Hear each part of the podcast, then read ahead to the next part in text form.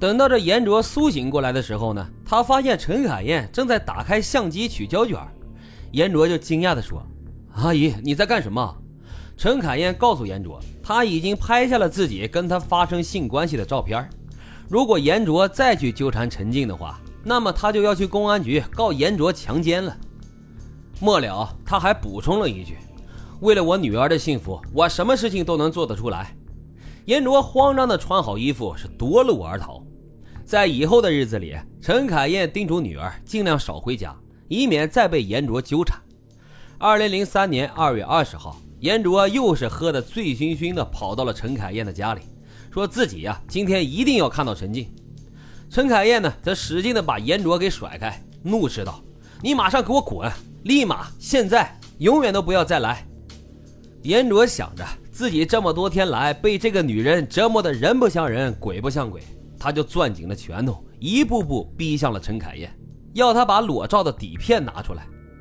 陈凯燕却说：“不行，我把底片啊已经放到了你永远都不可能找到的地方。”实际上呢，这陈凯燕只是在严卓睡着的时候拍了几张他裸体的照片而已。你这个阴险的女人，我要杀了你！你把我的一切都给毁了。这严卓说着，就用手掐住了陈凯燕的脖子，将她摁到了卧室的床上。又顺势拿起了一个枕头捂在了他的脸上。陈凯燕一开始的时候还挣扎，渐渐的就没了动静。过了一会儿啊，严卓觉得自己没有劲儿了，就松开了手。这时他才发现陈凯燕已经没有了呼吸。严卓顿时心里一凉，我杀人了，那怎么办呀？他大脑是一片空白。冷静下来之后，决定找个地方把尸体给处理了。于是他到厨房拿了一把菜刀，将尸体分割成了六块，分别装在了不同的袋子里。临走的时候，严卓从柜子里翻出了陈凯燕的存折、户口本和身份证，带在了自己的身上，制造了一个陈凯燕外出的假象。几天之后，陈静没有见到母亲，只好到处打听母亲的下落，可谁都没有说看见过她。陈静在家里翻来翻去。发现母亲的身份证、户口本和存折都不见了。此时啊，单纯的陈静就以为母亲可能是离家出走了。二零零三年三月，陈静在焦急中等待了十几天之后，只好向当地的派出所报了案，说陈凯燕失踪了。因为陈静没有办法提供陈凯燕可能出走的方向，警方呢也一直就没有办法找到她。母亲杳无音讯，陈静呢痛苦难当。后来呀，陈静就把这处房子租了出去。在租房之前呢，他还找人把房子重新粉刷了一遍。当时有工人就发现这墙壁上有陈旧的血迹，不过大家呢谁都没有在意。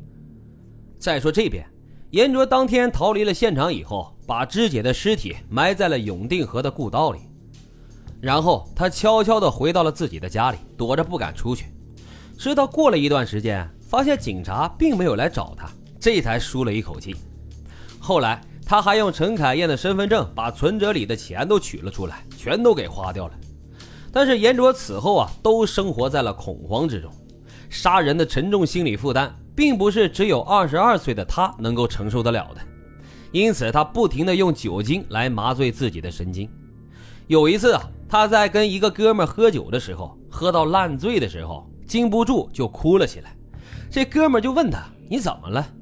严卓就吐出了真言，说：“我把我的岳母给杀了，埋在了永定河。”这哥们以为严卓就是说胡话呢，喝多了，当时啊也并没有当回事事后呢也没有再问严卓。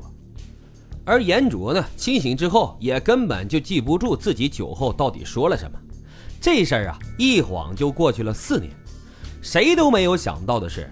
严卓那个哥们儿后来因为盗窃被捕了。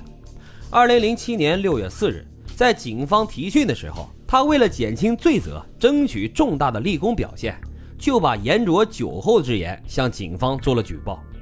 因为涉嫌到重大的刑事案件，警方经过核实发现，陈凯燕已经失踪了四年多。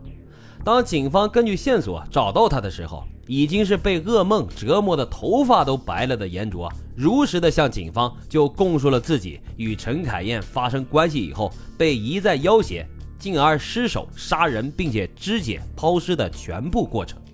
警方经过缜密的侦查取证，认为严卓的供述基本属实。当陈静得知凶手竟然是严卓，尤其是得知母亲被杀的起因时，他大喊了一声：“妈妈，你怎么这么傻呀？”当时就哭晕了过去。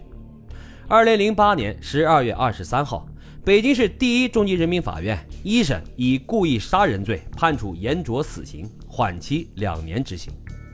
好了，今天的案子就为大家讲到这里，邀请大家在留言区积极的评论、点赞和转发。